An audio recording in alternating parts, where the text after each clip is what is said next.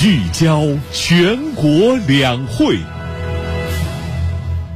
昨天，十四届全国人大一次会议举行新闻发布会，发言人王超介绍，十四届全国人大一次会议将于三月五号上午开幕，十三号上午闭幕，会期八天半。大会议程共有九项，包括审议政府工作报告等六个报告，审议《中华人民共和国立法法》修正草案的议案，审议国务院机构改革方案。选举和决定任命国家机构组成人员。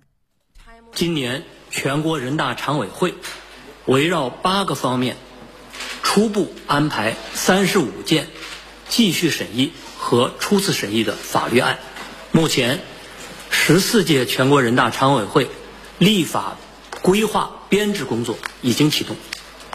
正在向各个方面广泛征集立法项目，将突出重点领域。新兴领域、涉外领域立法。发言人介绍，在两千九百七十七名第十四届全国人大代表中，少数民族代表四百四十二名，占代表总数的百分之十四点八五。全国五十五个少数民族都有代表，归侨代表四十二名，妇女代表七百九十名，占代表总数的百分之二十六点五四。一线公认农民代表四百九十七名，占代表总数的百分之十六点六九。王超还就推动宪法全面实施、法律规范体系建设、中国外交政策、“一带一路”倡议、中欧关系等方面回答中外记者提问。昨天，全国政协十四届一次会议在北京开幕，会期七天半。两千一百多名全国政协委员出席大会，共商发展大计，共谋发展良策。今年全国政协委员们的提案将聚焦哪些热点领域？来听央视记者昨天从现场发回的报道。全国政协十四届一次会议今天开幕了，来自三十四个界别两千一百六十九位全国政协委员们将带着他们的提案，积极的建言献策。其中，保持宏观经济的稳定运行、对外开放。扩大内需、就业保障、数字经济，都是他们提案关注的焦点话题。政协委员们普遍认为，二零二二年我国保持了宏观经济大盘总体稳定，国民经济顶住压力再上新台阶，成绩来之不易。二零二三年我国发展面临的形势依然复杂严峻，要把稳增长放在首要位置，实现质的有效提升和量的合理增长。当前呢，稳定预期、提振信心呢，我觉得关键还是要提振。市场主体，因为市场主体稳，就业才稳，啊，就业稳，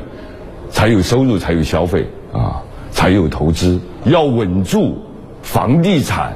投资和消费需求，啊，那么呢，深度挖掘汽车消费潜力，加快培育我们的这个，比如说这个服务消费，包括像养老、托育等方面的消费潜力。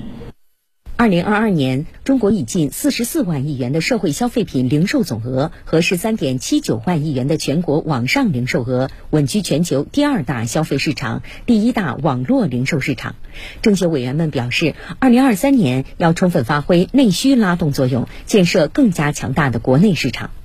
在新的格局下，可能会出现新的一机会，